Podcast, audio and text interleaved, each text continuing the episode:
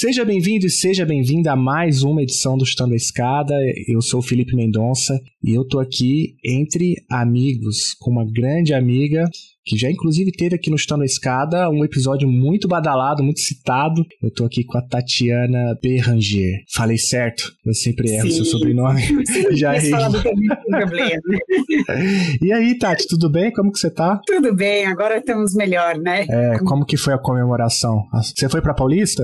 Eu fui pra Paulista. Ah, tinha que ir. Tinha, que ir, né? Tinha que ir. Ah, Lavar um pouquinho a alma depois de tanto sofrimento, não tinha jeito. Oi, foi sofrimento demais, né? E hoje a gente vai falar um pouco, inclusive, desse sofrimento. A gente vai falar um pouco sobre o que foi, né, essa tragédia desse capítulo trágico da política externa brasileira com o governo Bolsonaro. É, e hoje a gente vai também, espero, discutir um pouco o que, que a gente entende que deve ser aí os princípios, né, os pilares de uma nova política externa, uma política externa é, dentro desse novo governo. Mas antes de entrar no papo, eu queria te apresentar rapidinho para quem não conhece, a Tati é professora adjunta de Relações Internacionais da Universidade Federal do ABC. Ela também é uma pesquisadora associada do Observatório da Política Externa e Inserção Internacional do Brasil, o OPEB, que já teve aqui uma galera, a gente já gravou inclusive outros episódios sobre trabalhos feitos pelo OPEB. E a Tati também é autora de um livro que eu recomendo que todos aí que têm interesse, principalmente na perspectiva marxista da, de relações internacionais, que compre o livro é, da Tati intitulado A Burguesia Brasileira e a Política Externa nos Governos FHC e Lula. A escada é uma construção que serve para fazer um deslocamento vertical. Nem sempre é assim, mas tem um jeito de facilitar tudo isso. Elevador? Não.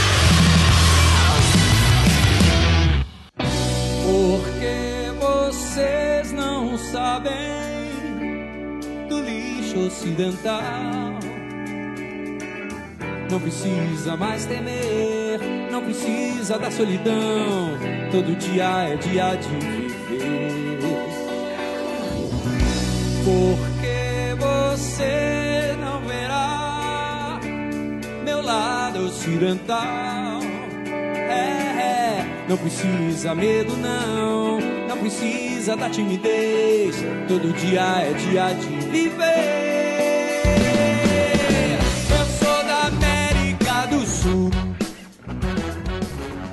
Tati, obrigado por topar estar com a gente. Estou muito feliz de poder conversar com você nessas condições muito melhores, né? Sim, obrigada a você pelo convite, Felipe. Já falei muitas vezes, sou uma grande admiradora do Chutando a Escada, uma admiradora e uma seguidora, uma ouvinte. Hum. Muito bom ter um material né, dessa qualidade de debates e que eu acho que vocês conseguiram aí ser pioneiros, né, em formar esse tipo de, de material na nossa área, né, com a periodicidade, imagino todo o esforço que é. Então é um prazer enorme poder estar aqui do outro lado hoje de novo. Valeu, Tati. Olha, eu recomendo então mais uma vez o episódio Um Espectro Rondas RI com a Tati, onde ela faz um balanço né, da, do, do, do marxismo na área de relações internacionais. Então hoje é, a gente vai entrar direto na discussão é, da política externa brasileira. E, Tati, no teu livro você trabalhou, então, ali, né, essa, é, esses dois governos, o FHC e Lula, tentando entender como que a burguesia brasileira ajudou né, a moldar a política externa desses dois governos. Acontece que depois a gente passa né, pelo governo Dilma, é, golpe, Temer, e, e, até o Temer ali havia, a gente podia até discutir a qualidade, mas havia uma política externa, né? E vem o pior capítulo, como eu já disse na abertura né, desse, desse podcast, da política externa brasileira, com a eleição do governo Bolsonaro e a nomeação do Ernesto Araújo como chanceler do Brasil. Antes mesmo de assumir, a gente já tinha, aqui mesmo no na Escada, todo mundo que é da área já tinha identificado que isso seria um problema, né? Conhecendo as falas do Bolsonaro e até os pronunciamentos né? do, do Ernesto Araújo, a gente já entendia que seria um, mais do que uma inflexão, né? É, seria mesmo uma antipolítica externa. E o tempo passou e a gente, a gente viu um pouco isso acontecendo. É, e eu queria te perguntar, então, como que você avalia, diz que eu chamei de antipolítica externa, não sei nem se, se, se você concorda com isso, mas para a gente entender, então, a política externa brasileira diante né, desse projeto de extrema-direita, é, até para depois a gente fazer o contraponto, né, para a gente entender a renascença, né, até citando aqui os colegas lá, Diplomacia para a Democracia, que tem um programa chamado Renascença, eu recomendo também muito, mas para a gente pensar essa renascença da política externa brasileira, a gente tem que entender, então, a política externa dessa nova direita que surgiu no Brasil. Você consegue fazer um, um, um balanço aí com a sua visão do que aconteceu nesses, nesses últimos quatro anos? Sim, vamos lá. Primeiro, acho que é importante tentar caracterizar um pouco né, o que foi o governo Bolsonaro, da onde ele veio, quais foram as crises e as principais questões. Acho que o que se colocar ali no governo Dilma para o impeachment, para o golpe no Brasil, primeiro de tudo, uma crise no seio do bloco no poder. Essa crise diz respeito aos interesses e aos conflitos entre o capital externo, especialmente o capital é, de investimento em carteira, em portfólios, né, e a burguesia associada, né, que é a fração da burguesia brasileira mais aliada mais subordinada ao capital externo, e a burguesia interna. A burguesia interna tinha sido a fração que os governos PT mais aglutinaram e lograram aí projetar, fortalecer durante seus governos, nos quais a política externa teve um papel fundamental. Né? A, a burguesia interna ela não é, isso é bem importante falar, uma burguesia nacional, no sentido de ser anti-imperialista, né? de ter esses traços. Ela é aquela burguesia que está inserida na internacionalização produtiva, nas formas de dependência tecnológica né, e financeira, mas, ao mesmo tempo, para ela mesma sobreviver dentro de um capitalismo monopolizado, financiarizado, ela depende da proteção do Estado, né? Para conseguir, seja né, o que, que chamamos de neodesenvolvimentismo, a reforma do neoliberalismo, para ela conseguir, pelo menos, um protecionismo seletivo através de conteúdo, é, políticas de conteúdo local, políticas de compras governamentais, né? mesmo política de financiamento, como foi o BNDES. Então, e que esse protecionismo seletivo é, de certa forma, né, um incentivo a essa produção local e às próprias empresas brasileiras, a política de campanhas nacionais, e que ele não era só protecionista. Ele entra aí com um viés bastante da própria internacionalização brasileira, né? da internacionalização de empresas brasileiras, das grandes empresas, construtoras, das, da mineração, né, dos principais setores, e entra também com a questão do, da busca de mercados para exportação. E aí por isso que as relações sul-sul foram muito importantes. Só que você vai ter sobre esses modelos, sobre a forma, né, como a inserção internacional brasileira vai acontecer. E diga-se de passagem, para frisar que o capital externo está aqui instalado, então a, a, também não é de algo de, de fora estritamente, mas de como que esses interesses são organizados e como é que o Estado tenta compatibilizar isso, até entre pensar uma política macroeconômica de juros, câmbio, superávit, com uma política de investimento do Estado, de financiamento, né? Então, todos esses jogos estão colocados e se colocam na relação com as classes populares. Então, os governos PT colocavam essa, esse conflito numa outra magnitude, tentando reformar o neoliberalismo, né, colocando o Estado num, num papel maior de fortalecimento da burguesia interna e, ao mesmo tempo, se apoiavam nas classes populares numa política distributiva, centrada no aumento de salário mínimo, geração de emprego e políticas sociais, seja aquelas políticas mais de cunho, né, é, de distribuição mesmo da riqueza, de, de, assistencialismo como Bolsa Família, Fome Zero, né, mas também políticas de acesso à universidade, ProUni, ReUni, INAF e etc. Quando que isso entra em crise? Né? Só para a gente pensar esse realinhamento e etc. Muito se falou no governo Dilma, né? De ah, baixou o protagonismo, é, não, não, havia interesse na política externa. Não, primeiro, ela está enfrentando uma crise doméstica que é essa crise, né, que é, sobretudo, um realinhamento. Em que momento essa burguesia interna percebe, primeiro, o impacto da crise financeira internacional, que faz com que ela comece a perder lugar, a perder espaço e a temer também a própria reorganização, a grande transformação da política internacional. Que existe a crise de 2008 e existe a chinesa e o conflito Estados Unidos-China se colocando cada vez mais forte. Vai ter um impacto, por exemplo, sobre as exportações brasileiras para a América do Sul, né? sobre uma, uma série de elementos, ou seja, né? impacto da China também na região, né? e, e, e etc. Então, esse, esse conflito, mais a crise é, financeira internacional vai mudar a relação e a percepção. Como a burguesia interna ela tem uma fraqueza política ideológica, como ela não é nacional, de fato, ela sempre teme que ela possa estar tá se afastando do que de fato está acontecendo na política internacional. Né? E ali começam a ter vários acordos, os mega acordos, porque a rodada Doha tinha falhado, então os Estados Unidos, até nessa competição com a China e vice-versa, vão incentivar acordos como o TPP, como o TISA e etc. Então tem também o medo do isolamento. A Argentina sofre essa crise internacional e tem o problema de não ter reservas internacionais, de ter uma crise doméstica, e vai começar também a impor sanções para o Brasil. Ou seja, como é, que, como é que a burguesia sente isso? Que faz com que ela queira migrar para o outro lado, se associar à ofensiva que a burguesia associada e o capital externo o imperialismo vem fazendo, né? e ela vai se associar por duas, por, uma, por duas questões, por essa mudança no contexto internacional, pelo impacto que tem a política ainda distributiva, os cálculos, né? E essa política distributiva, né, num momento em que há uma crise internacional, que há menos é, crescimento do PIB, começa a significar redução da taxa de juros. Na redução da taxa de juros, então, eu prefiro me aliar, né?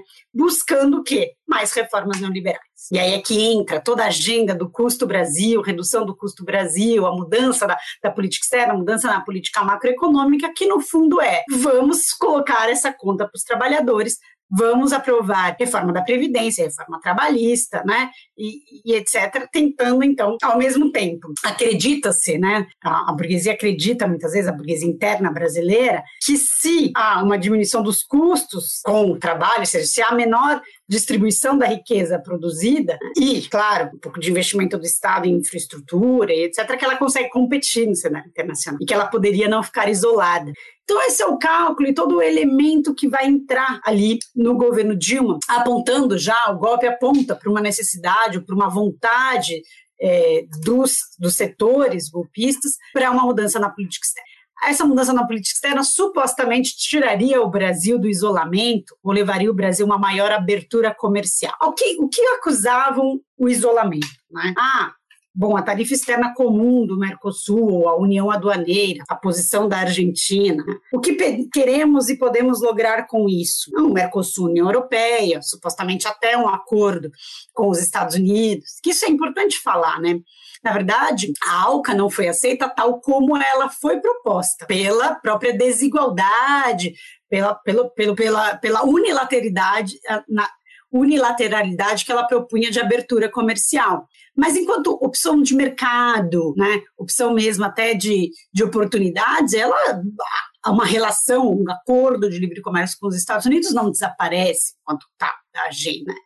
É, então, eu acho que é, é, a partir disso que a gente consegue entender. Então, primeira coisa, o governo Temer, ele vai mudar já muitos elementos e tem um sentido estratégico do ponto de vista da relação com o imperialismo, que se nos governos Lula, o conjunto da política externa sul-sul, de coalizões, integração regional, tudo que se colocava, trazia né, um conflito com, pontual com os Estados Unidos. Não era um conflito aberto, não era um anti-imperialismo, mas um aumento da margem de manobra do Estado brasileiro e da região em relação aos Estados Unidos. Né? Conflito, essa questão, né, ela está colocada no momento do golpe, sobretudo na aliança, na aproximação política entre os governos da chamada Onda Rosa. Então, a primeira tarefa, a primeira mudança que essa coalizão política vai ter, e que eu acho que a burguesia interna, nesse ponto, até tem uma, uma posição mais secundária, né, enquanto ator, enquanto interesses que vão, vão permanecer, seria mudar a relação com os estados vizinhos, especialmente com a Venezuela.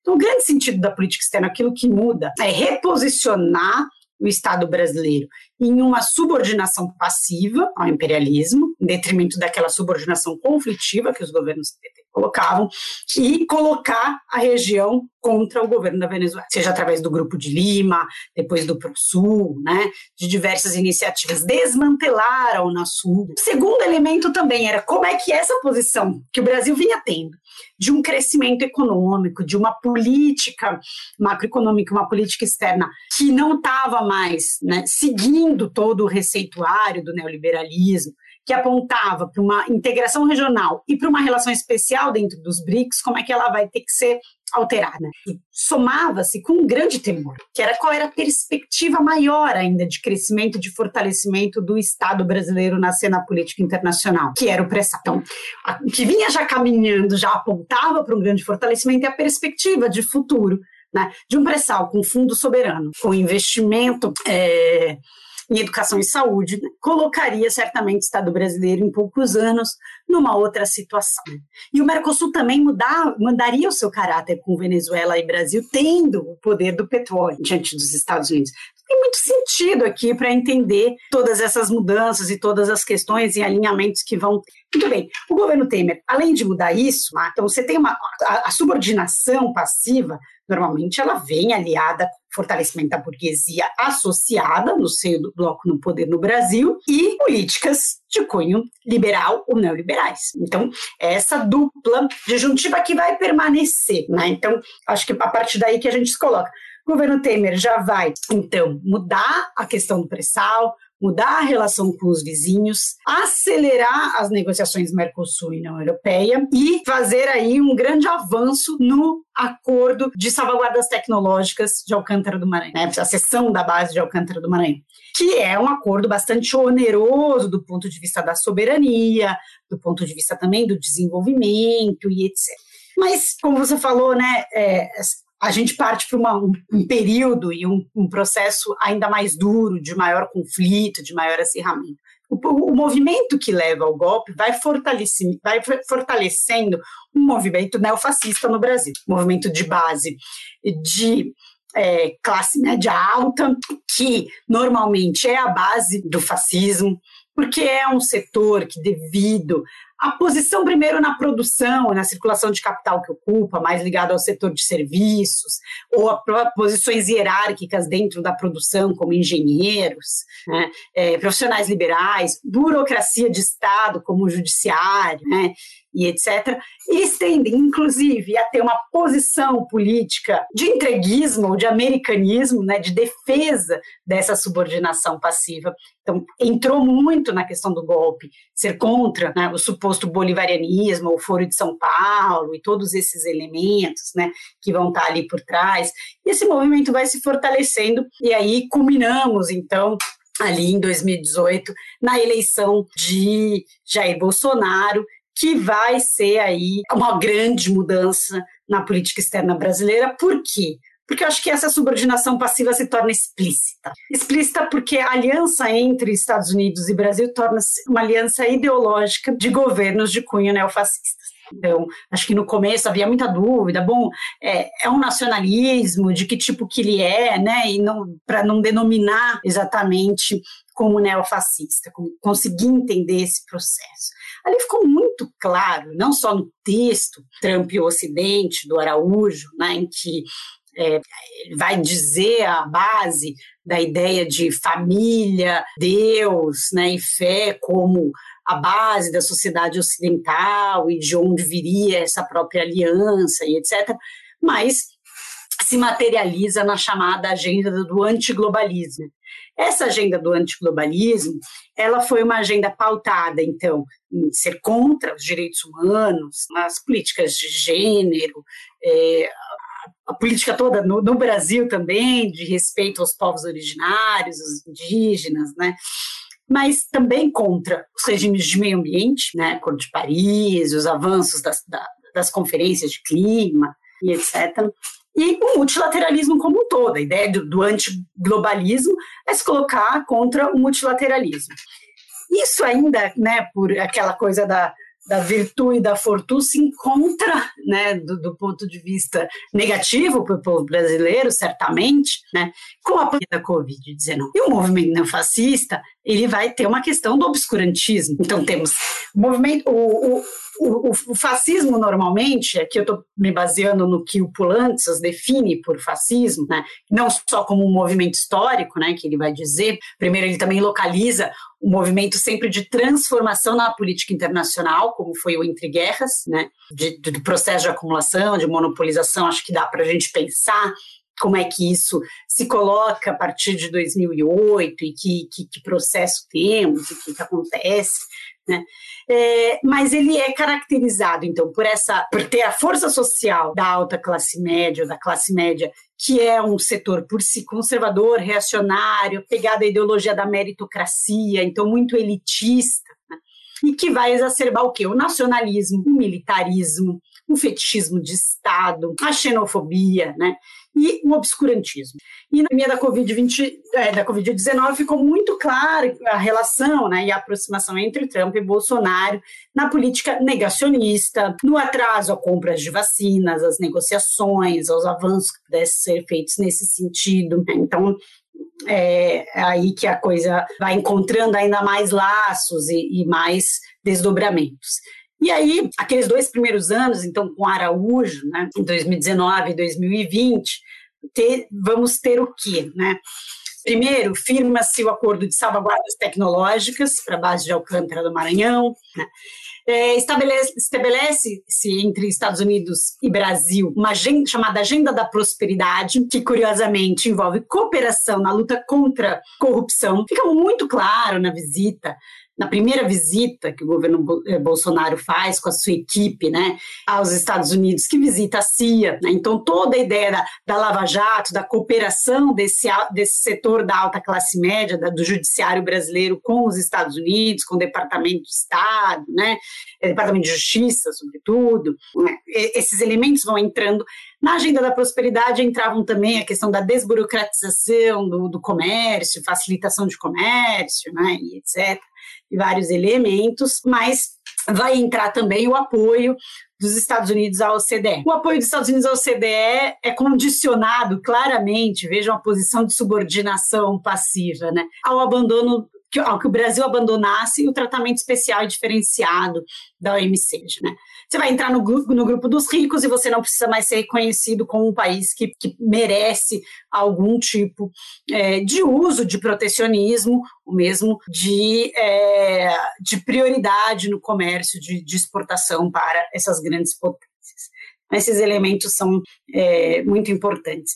Então, esse é um neofascismo que é bastante neoliberal, que vai colocar o neoliberalismo de uma maneira muito profunda. Então, o governo Temer tratou de aprovar a reforma trabalhista, o governo Bolsonaro consagra a reforma da Previdência e tem ali como meta, na entrada da OCDE e também na assinatura do Mercosul União Europeia, né, nessa, na ideia de neoliberalismo que fosse colocar, tudo aquilo que estava posto ali no momento do golpe, como eu falei, que são as reformas. Né? O conjunto de reformas que ainda não conseguiram ser concretizadas, eu acho que isso é importante para a gente ter a dimensão também de por que não é reeleito, né? É, você tem um desgaste, claro, por conta da pandemia, por conta da crise econômica que não vai solucionar, aumento de inflação, aumento do custo de vida e etc. Mas tem algo que diz respeito à burguesia. E a gente consegue ver alguns traços também preço ela consegue trazer esses resultados, né? Do ponto de vista, qual que era a meta? Bom, vamos nos subordinar para atrair capital externo, seja para um projeto de desestatização, que significavam as concessões, todas as rodadas de privatização dos portos, aeroportos, várias delas vão ser concretizadas, as rodadas é, dos leilões de petróleo, que foram muito maiores no governo Temer, né? e atração de, de, capital externo, que aí também nunca ficou muito claro se esse capital externo que queriam atrair era um capital do tipo capital em carteira, portfólio, ou de fato um capital produtivo. Isso não pareceu nenhum, nenhum projeto, né? Nada que pudesse trazer nem só a geração de emprego, mas, sobretudo, formação de capital bruto no Brasil, né? um projeto de industrialização. Não, não era esse o projeto. Né? O projeto era mais dependência, fusões, aquisições, privatizações, um projeto forte de desestatização. Né? É, e aí firma-se, então, em 2019, também o acordo Mercosul-União Europeia. Então, foram aqueles dois primeiros anos de que pareciam caminhar para grandes avanços nessas agendas, então, neoliberais, na articulação com os Estados Unidos, mas que vão encontrar algumas barreiras. Né? primeira delas que eu acho importante mencionar, que talvez tenha sido pouco estudada, né, é a própria revisão da tarifa externa comum do Mercosul. Então, primeira coisa, como é, é há ou não há um apoio integral da burguesia interna brasileira a um desmantelamento do Mercosul. Não há um apoio total. Crítica, ela veio muito desse, desse setor da alta classe média. A burguesia interna até compra parte dessa crítica sobre a desideologização da política externa, que na verdade era essa relação com a Venezuela.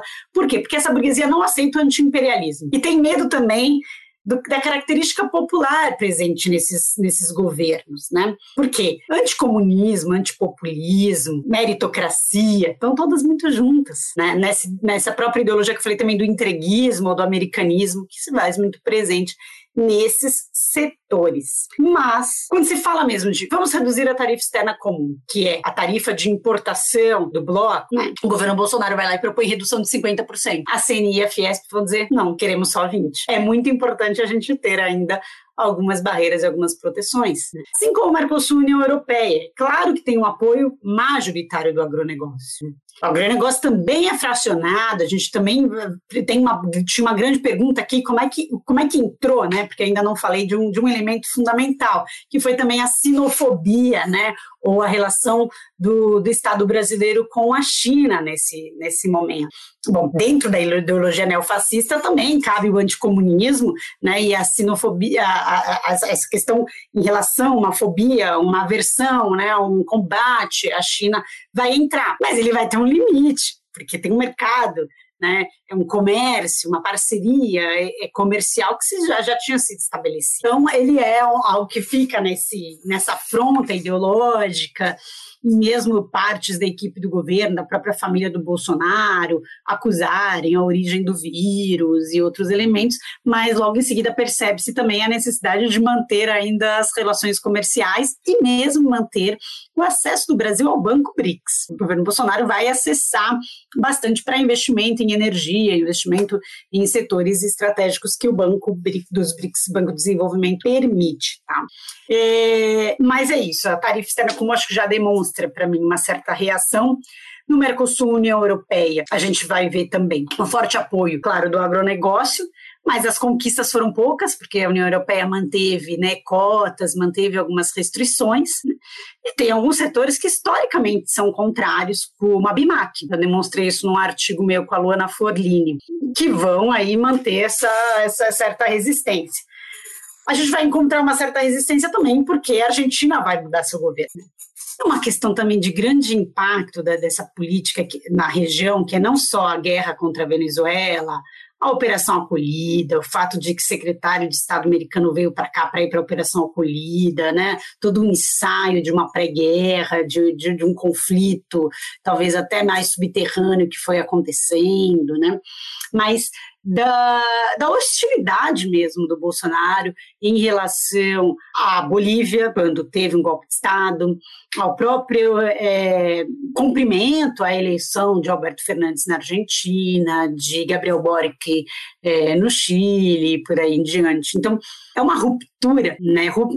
Romper com a regra do multilateralismo da não intervenção né? e da, digamos assim, da falta de cordialidade, a diplomacia né, com, com os vizinhos nessas situações, foi algo assim é, que realmente é um marco histórico na, na política externa brasileira. Tati, você fez um panorama aí bem interessante, né, da, de tudo isso, de Lula a Bolsonaro e passando pela, pela discussão no, do, no bloco do poder, critica inclusive a tese do isolamento da Dilma, né? Atribui a isso a essas mudanças de placas tectônicas que estão acontecendo no sistema internacional, que estão sendo sentidas, né, pela burguesia nacional. Se ali então um novo, há uma nova é, correlação de forças, né? Patrocinam um golpe, pois se associam ao governo Temer dentro daquelas diretrizes da política externa brasileira do Serra, lembra daquilo? É, aonde é, se já fica claro isso que você é, mencionou, né, dessa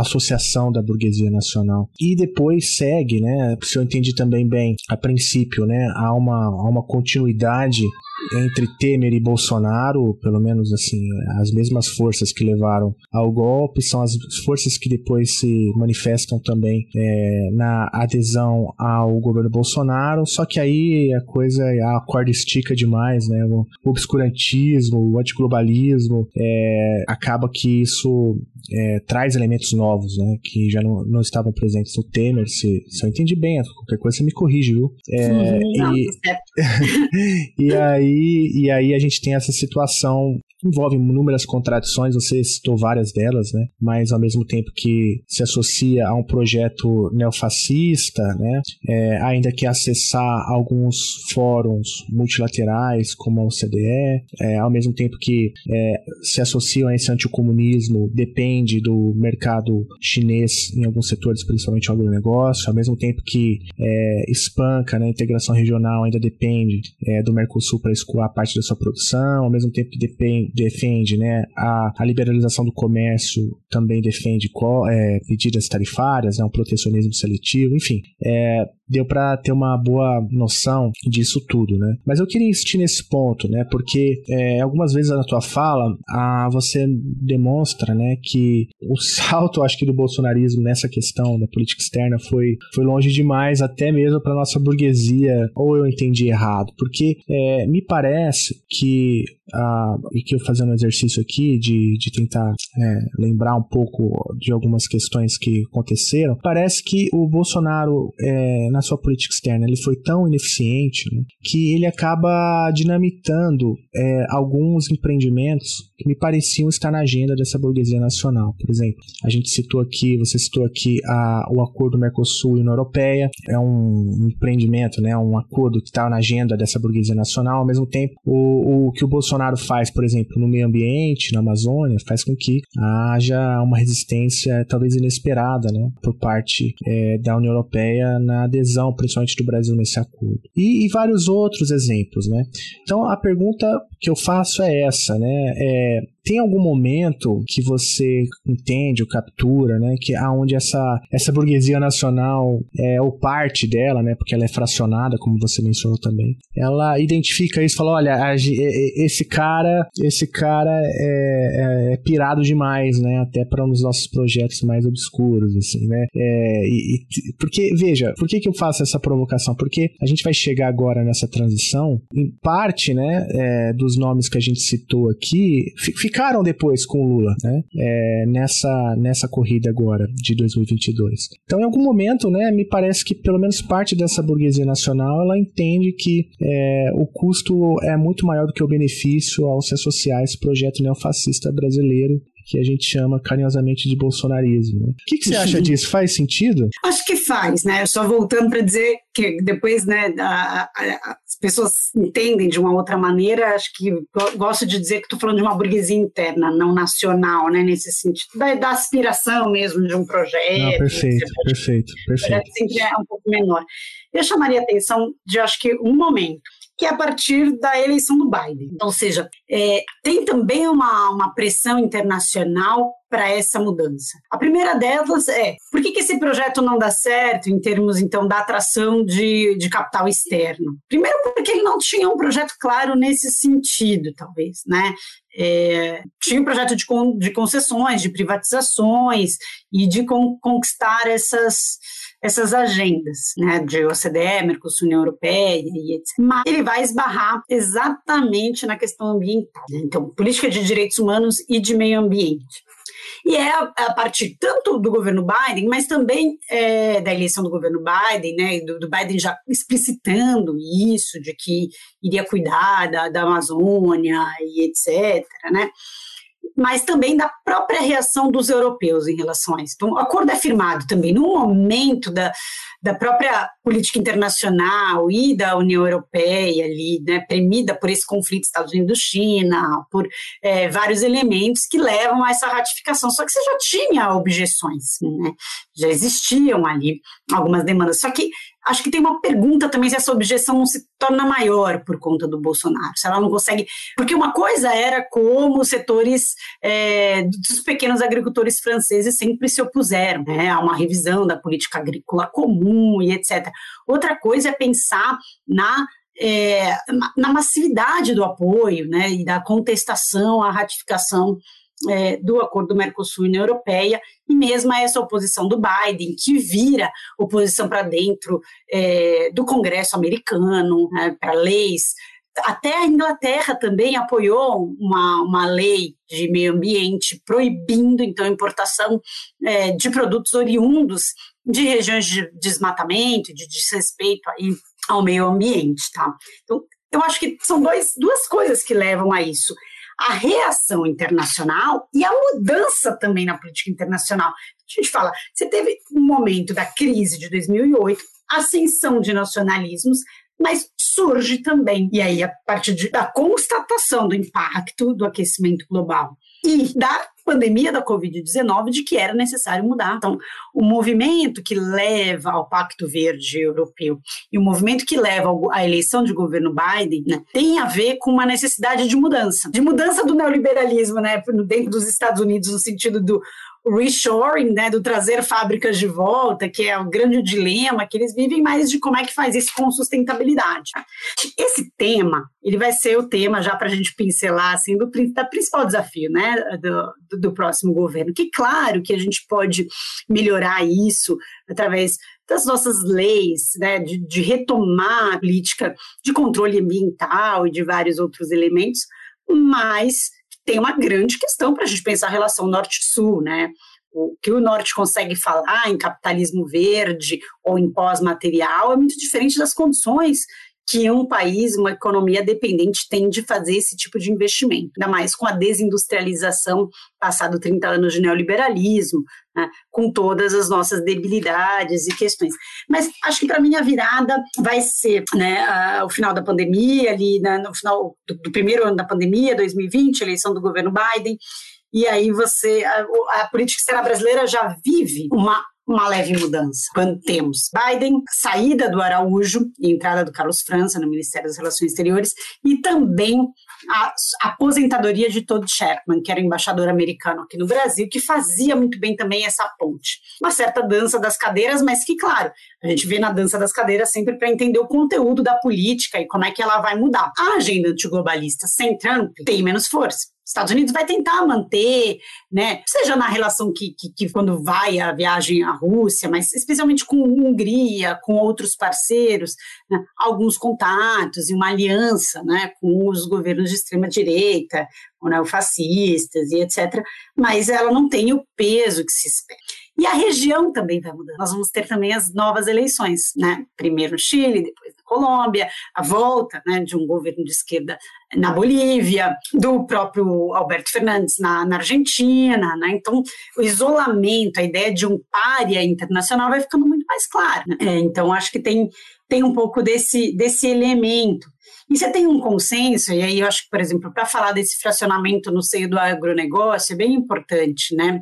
Porque a ideia de, de sustentabilidade começa a ser um compromisso também de parte das empresas transnacionais, ainda que isso possa ser uma, Uh, digamos assim, uma marca, né, uma etiqueta, assim como foi a responsabilidade social no início dos anos 2000, né, e etc., mas vai se tornando. E aí as empresas aqui instaladas, tradings multinacionais, vão ter um apelo maior do que os produtores brasileiros agrícolas, que têm uma base bolsonarista maior, que estavam interessados não só na política de desmatamento, mas também na política de liberação de armas, na política contra supostamente MST, né, e, e, e, e, outras questões, a política própria de direitos humanos, então, vendo aí a expansão da terra, né, da, da fronteira agrícola e etc.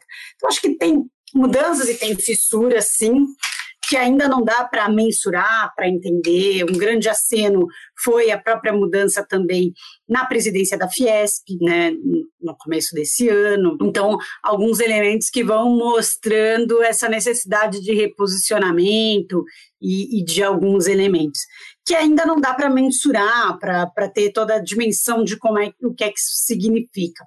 Mas eu diria que, em geral, me parece que é, a burguesia como um todo começa a sentir o peso e impacto dessa não credibilidade do Brasil no sistema internacional, porque isso não é bom nem para os investidores e nem para aqueles que querem aportar, né, é, para os investidores, eu digo, de portfólio, mas nem para aqueles que querem aportar é, capital mais de longo prazo no país. Né? Então, vai tendo alguma alguma reação e alguma questão que se coloca. Mas claro que demorou, também para esse posicionamento, ele não foi totalmente explícito, não foram todos os setores da burguesia que ficaram, exatamente porque as reformas não foram todas concluídas. Né? Então, o projeto realmente não consegue ser finalizado, apesar de deixar o Brasil aí numa das piores situações econômicas de, de caixa, de orçamento e de é, crise social, né, de disputa aberta entre setores sociais bolsonaristas, neofascistas, armados né, e violentos que pedem aí a quebra do Estado Democrático de Direito com intervenção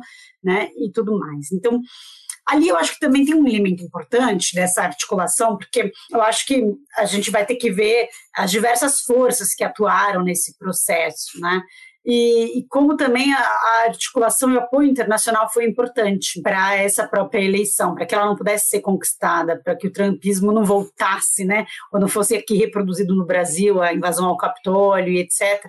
Foi a articulação até de grupos de brasilianistas e de brasileiros através do Brazilian Washington Brasília na Office, né, pedindo para o Bernie Sanders colocar no Congresso uma, uma resolução para que o Biden é, reconhecesse de imediato as eleições no Brasil, né, e a gente viu que foram assim é, cumprimentos muito imediatos da comunidade internacional em peso, né, de, de vários é, cantos do mundo estavam olhando. Eu acho que o olhar sobre isso, sobre o impacto do, do neofascismo, o impacto sobre o meio ambiente, tudo mais, teve aí um, um grande apelo também internacional para a mudança política no Brasil.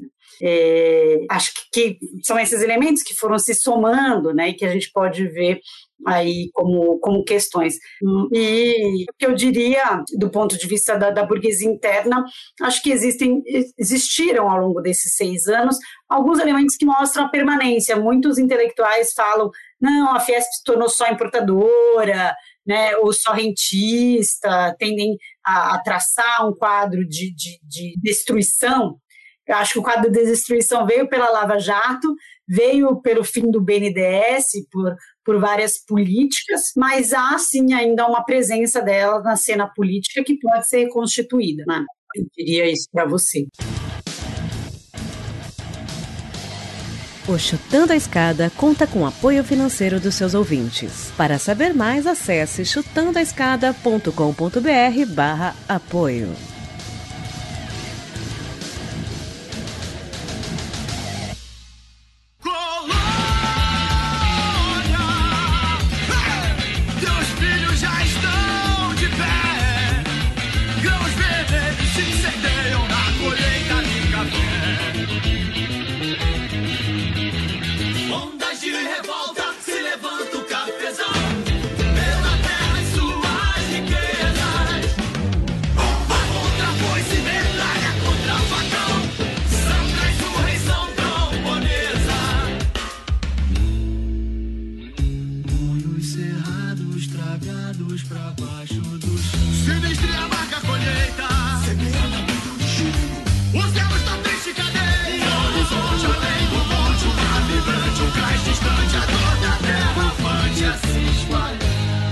Bom, a gente fez todo esse panorama e, e agora, ah, nesse, nessas eleições, é, a gente percebe né, que o conceito de frente ampla ganhou outra conotação no Brasil, né? É, eu estava até brincando com um colega meu que se alguém me contasse alguns anos atrás que Lula né, formaria uma chapa com Alckmin, né, é, que teria apoio da Tebet, né, e, e, que, enfim, no, no final receberia um tweet de apoio do Amoedo, enfim, é um mundo bastante é, bastante diferente do que a gente poderia imaginar cinco, seis anos atrás. Mas por que eu estou falando isso? Porque De fato, é, esse próximo governo vai ter que acomodar forças extremamente contraditórias né, é, na política externa brasileira nos próximos quatro anos. Isso não é, assim, uma novidade, né, porque me parece que, até na maneira como você menciona, é, o, lá no início da nossa conversa, né, o, o, que foi a política externa do Lula, por exemplo, né, com, aquele, é, com aquela política de desenvolvimento que, bem ou mal, né, conseguia acomodar é, interesses dessa burguesia interna com políticas sociais, né, e um pouco essa composição o Lula conseguiu fazer nos seus governos. Então, é, já foi feito antes. Mas me parece que agora é, a, talvez as contradições serão maiores. Eu falo isso por conta da crise, eu falo isso por conta do que, que foi o bolsonarismo, eu falo isso porque agora, como você bem mencionou, né, o projeto neofascista brasileiro ganhou corpo, né, o, no último episódio aqui eu estava falando com o Leonardo Ramos, é, um grande amigo em comum nosso, né, e a gente falava, né, que a serpente saiu do ovo e agora a gente vai ter que pensar em antídotos aí para poder isolar e, no mínimo, isolar né, essa extrema direita do jogo.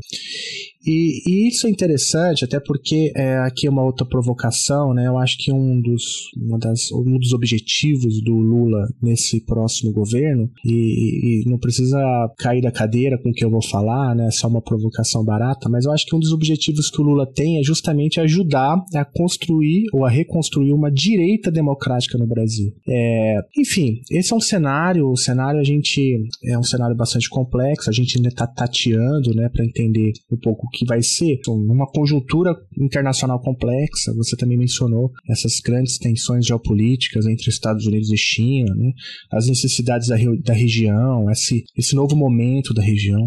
Enfim, a complexidade em todos os lugares que você olha. Você olha para o macro né, do sistema, há complexidades de, de ordem distintas do que o Lula, por exemplo, enfrentou em 2002.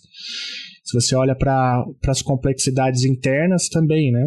É, a gente tem, como eu disse, uma extrema-direita hoje mais organizada. Um projeto neofascista, literalmente assim, um projeto neofascista nas ruas enquanto a gente grava esse episódio. Eu fiz todo esse preâmbulo para te perguntar o seguinte, né? Como desatar esse nó, né? Como que você tá, como que você acha ou percebe ou, ou, ou entende que qual deve ser, portanto, a política externa brasileira nessa nova conjuntura. Né?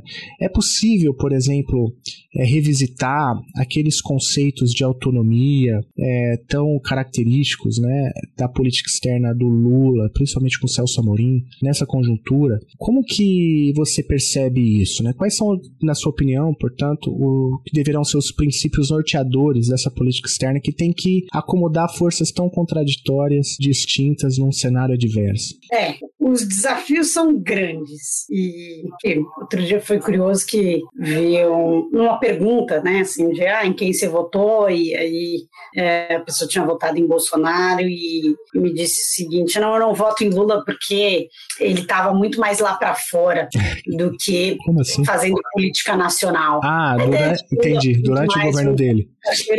Viajante, etc. Entendi. Mas eu entendi como uma adesão, inclusive, a essa ideia, né, assim, de sou, sou eu sou alguém que aderiu à ideia do antiglobalismo, que era um nacionalismo aqui mais efetivo, né, do qual o Bolsonaro defenderia e etc. Então tem uma coisa para a gente olhar as questões internas e tem outra coisa é qual é o cenário internacional. Certamente é um cenário de muito mais desafios. Primeira coisa que eu chamaria atenção é o seguinte: bom, existe uma guerra em curso, né? e essa guerra tem colocado problemas é, grandes de abastecimento na própria Europa, né? e mexido aí muito no, no xadrez, né? nas, nas, nas relações e etc. É, então, esse é o primeiro momento, essa, essa é a primeira questão, né? É, a, a, segunda questão é como os interesses e as disputas entre Estados Unidos e China estão colocadas aqui dentro. E também né, o terceiro ponto, porque quando a gente pensa na economia brasileira, a gente tem, né, acho muito curioso que as pessoas, eh, os analistas sentam muito na dependência é, comercial com a China. Mas quando a gente fala de neoliberalismo, o papel e a presença da balança comercial ela é um elemento representativo, mas eu quero saber investimento em carteira e investimentos produtivos, né? E a gente tem uma diversificação nesse sentido. Então, assim, balança comercial Pode ter né, a prioridade que se coloca a soja, minério e a relação com a China, mesmo importação, mas logo em seguida vem Estados Unidos e, e, e, e, Europa, ou até um sempre disputando isso, né? E, mas nos investimentos produtivos temos capital europeu massivamente, né? e no investimento em carteira é prioritariamente investimento americano. Isso quem demonstra até, e tem feito uma pesquisa muito interessante sobre isso, é uma doutoranda da Unicamp, Nathalie Santiago, trabalho que vai valer a pena aí ser lido. É, então, eu, o que eu estou querendo dizer assim, existe essa disputa e esse, esse quadro que se coloca lá fora e como é que ele se desdobra aqui internamente, quais, quais vão ser as, as questões que, que vão se colocar e como as frações de classe vão se, se alinhar em relação a isso e etc. Né? Então, esse eu acho que é um primeiro elemento que a gente, que a gente vê. Então, por exemplo, mesmo em relação à China, existe uma certa resistência do setor industrial, da burguesia industrial, em relação à importação de manufaturas, ao próprio impacto que tem. Mas há um consenso né, nas diversas frações da burguesia sobre investimentos chineses na área de infraestrutura e energia. Né? Então, esse não é um ponto é, de obstáculo. Então, acho que tem muitas questões, como eu falei, do agronegócio, né? Qual é o papel do, do, da burguesia comercial, que é uma burguesia de capital externo, né, multinacional, tradings e etc., qual é a burguesia local e a burguesia interna, né, ou, ou essa, essa, essa, essa, burguesia é, do, do, da produção a, a agrícola no Brasil, como é que isso se faz. Etc. Agora, na região tem uma questão muito importante, né? Primeiro que a gente está com uma convergência de presidentes de novo, né? Andrés Malamud fala muito que a integração regional depende do presidencialismo, né? Não do intergovernamentalismo, mas do interpresidencialismo. E aí eu acho que a gente tem uma situação favorável para isso. Mas se falamos em onda rosa, no de que não eram países né, de cunho socialista, era somente uma reforma do neoliberalismo, salvo exceção talvez da Venezuela e da Bolívia, que tinham projetos um pouco mais robustos e profundos, né? Nós agora, esse, esse rosa é bem mais é, suave, né? Um rosa bebê ali, bem tranquilo no seu antiimperialismo, nas capacidades mesmo de resistência, né? E, e, vão encontrar aí essas necessidades, mas tem essa vantagem da, de uma convergência, né? Isso é uma situação favorável. E aí eu acho que nessa situação favorável, você pergunta se cabe, né, o retorno daquela agenda mesmo nessa coalizão. Acho que assim, a defesa dos direitos humanos, do multilateralismo, aquilo, né, que são os preceitos que estão na Constituição brasileira e etc. Elas não, acho que não existe muito um porquê elas não, não serem efetivadas, sabe? Seja, então, assim, ah, em relação à guerra, a posição do, do, da, defesa da paz, da defesa da autodeterminação, né, da defesa dos direitos humanos, etc., isso vai se colocar. Né?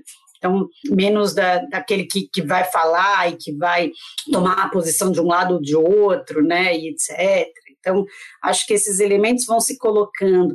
Na região, o principal desafio, né, o que estava na, na, na é, no programa da candidatura Lula, é focar em integração produtiva, né, em reativar o NASUL, é, né, reativar e fortalecer o Mercosul e etc. Acho que todos esses elementos eles poderão ser é, recolocados e, e repensados, né? especialmente se faz necessário pensar na cooperação em saúde, passada uma pandemia, né, é, e em como reativar a partir desses elementos.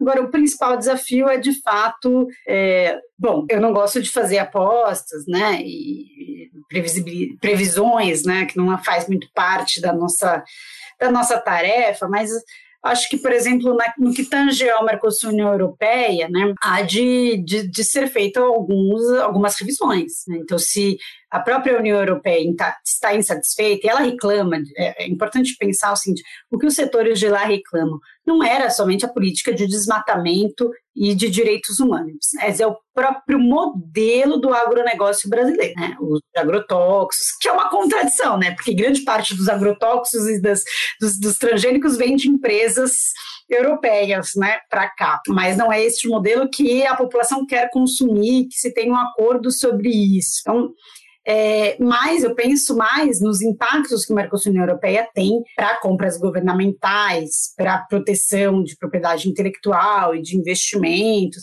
Então, espero que consigam rever algumas dessas posições. A questão mais sensível também é da OCDE, né? Então, como é que a gente vai compatibilizar a reforma tributária que o governo pretende né, e, e deve, na minha opinião, fazer com o que é a reforma tributária de uma OCDE. É, aqui acho que tem, tem um elemento muito desafiador, mesmo a reforma administrativa né, e etc. Então, acho que. Agora, vão ter muitas novidades que o próprio cenário internacional vai trazendo. Então, a participação do Brasil essa semana na, na COP27 já mostrou, né? Hoje o Brasil já anuncia fazer uma coalizão com os países de florestas úmidas, como Brasil e Congo. Ah, então você vai tendo mudanças que o próprio contexto internacional vai trazendo. Então, assim, o princípio de uma política externa sul-sul, de defesa do, de multilateralismo, de incentivo à integração regional, é, né, de projeção maior do Estado brasileiro, eu acho que ele permanece. Ele é atual, e ele é condizente, sim, com a aliança. Tá? Agora, claro que isso tem, que, tem a ver com, com esses outros dois pontos que eu te falei. Como que vai fazer com o Mercosul, União Europeia e o CDE, né? Então, e, e, como que também essa política de meio ambiente pode ser, de sustentabilidade pode ser efetivada, né? Então, tudo bem, o retorno de uma política interna de fiscalização, de, de promoção, todos esses elementos podem vir, mas a gente tem, né? um conflito latente e uma dificuldade também de implementar. Então, assim, barrar o desmatamento e o avanço da fronteira agrícola é um ponto, mas pensar de fato em, a, em aderir né, a normas de sustentabilidade, etc., vai faltar fundo, né? Vai faltar fundo, vai faltar forma aí de, de financiar isso e a gente também não vai poder aceitar algo que seja uma imposição dos estados imperialistas para, digamos assim, o, a castração do desenvolvimento brasileiro nesse sentido, né? Então, como, como pensar soberania, sustentabilidade e desenvolvimento e eu acho que isso está colocado também para alguns limites do que foram os processos de integração regional sul-americana. A gente esbarrou na criação do BRICS, do Banco, né, do Banco do Sul, desculpa, do Banco do Sul, né, que poderia financiar e dar aí condições é, né? Então, assim, como é que fundo soberano, pode ser revertido, mesmo reservas brasileiras em títulos americanos podem ser revertidos para um banco do Sul para gerar essa integração produtiva. Isso o Brasil vai ter que solucionar, vai ter que propor. Né? Então, isso são mudanças maiores, porque aí você de fato afeta, ataca esse, essa burguesia associada e o capital financeiro com mais ênfase. Quando a Dilma fez isso com o spread bancário, com a diminuição da taxa de juros, a gente viu ali né, o início da crise, dessa reação é, do setor mais neoliberal da frente mais neoliberal. Então, acho que tem, tem elementos aí de como é que vão ser compatibilizados e até que ponto você chega e, e se, fa, e se fala nele. E a grande contradição para a região se deu também né, né, né no ciclo da chamada onda rosa, foi a contradição entre desenvolvimentismo ou neodesenvolvimentismo e povos originários, ou até as ideologias e as, as, as frentes políticas do bien viver, né? E acho que isso casa agora com este momento. Então, seja, esse novo ciclo, qual é o desafio dele em, em termos de obras de infraestrutura e o respeito à sustentabilidade? Né? Os conflitos que o Brasil, que empresas brasileiras, inclusive, viveram nos países da região, como é que a gente vai fazer isso com maior é, compromisso e, né, e com maior diálogo com, com esses setores. Os desafios são muito grandes nesse sentido. Né? De retomar a cooperação sul África, de retomar um BRICS mais político, né, com caracteres mais políticos e, e, todos esses elementos. Eu acho que eles cabem dentro dessa coalizão e do que se percebe, desde que é, tenham aí limites e acordos. Né? Acho que você tem uma coalizão de forças, porque, por exemplo, o Tebet, né, a própria é, proposta ali da política externa da Tebet era uma proposta que tinha sustentabilidade e, e, igualdade como, como elemento importante, sobretudo igualdade de gênero, né? Tem caráter de um neoliberalismo progressista, mas muito neoliberal, né? Enquanto a, a, o programa do governo do, do, candidato Lula, né, agora eleito do presidente Lula, era, era um programa que falava sobre desenvolvimento, é, é, acesso à tecnologia né, e sustentabilidade. Como que isso vai ser compatibilizado, que eu acho que é o principal desafio. É, os desafios são muitos, eu gostei muito de como você formulou. E que bom que a gente tem agora, pelo menos, gente que pensa, né, essas coisas. E, e desatar esse nó, de fato, é muito difícil, mas pelo menos o nó voltou e a gente comemora, né, que a gente está pelo menos voltando a discutir nós. Não, são condições muito mais favoráveis. É. Agora, a expectativa tem que ser essa também, assim, a minha expectativa de um governo Lula 2.0 é digamos, de algo mais frágil do que foi o primeiro governo, né, dadas as adversidades, dada a destruição que o Bolsonaro deixou, e dado o conflito aberto na sociedade brasileira. Então, a Frente Ampla vai ter que se fazer valer e se manter para reconstruir. Né? É, e para reconstruir não apenas a economia, mas para reconstruir os laços, para reconstruir a imagem de país, para reconstruir é, tantos elementos, mas, sobretudo, para reconstruir a dignidade do povo brasileiro, para gerar emprego, né, é, para garantir uma política de saúde, de distribuição mínima da riqueza para tirar a população primeiro da fome.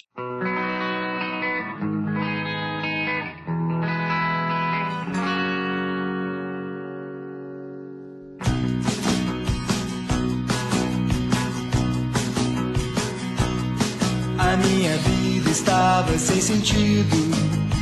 Precisava de uma revolução. Que eu não tinha percebido rodava o meu coração. Depois que eu te vi, pensei que nada mais valia. Ter você é a minha alienação. Minha gatinha. Tati, é sempre muito bom te ouvir. É, eu sou muito fã do que você escreve, do que você faz. E, e eu, eu, já te disse isso pessoalmente, mas eu queria dizer no ar, né, que a gente tem muita, tem muita admiração pelo seu trabalho.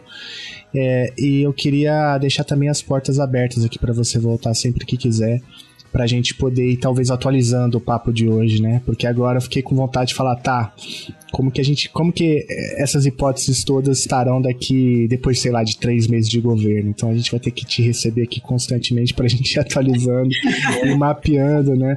Essas contradições. Vocês ouvintes me aturarem. vai ser muito bom.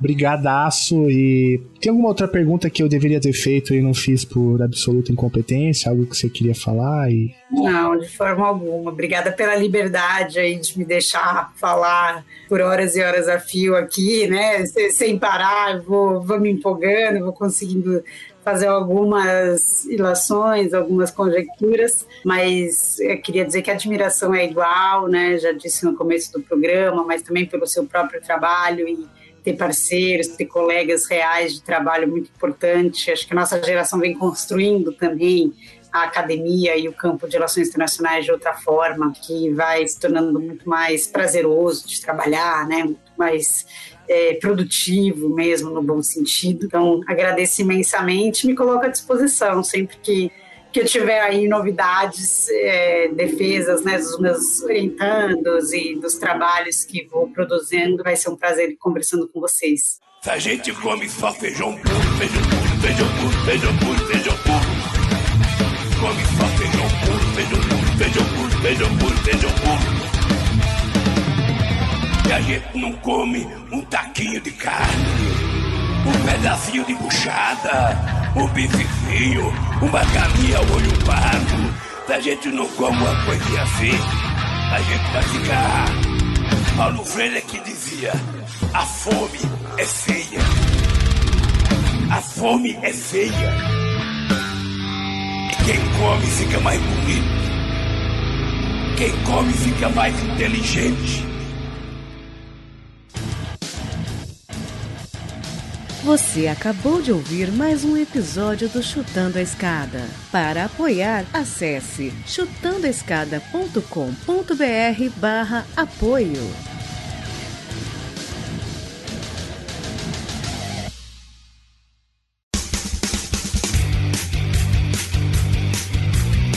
Cortes, edição de podcast.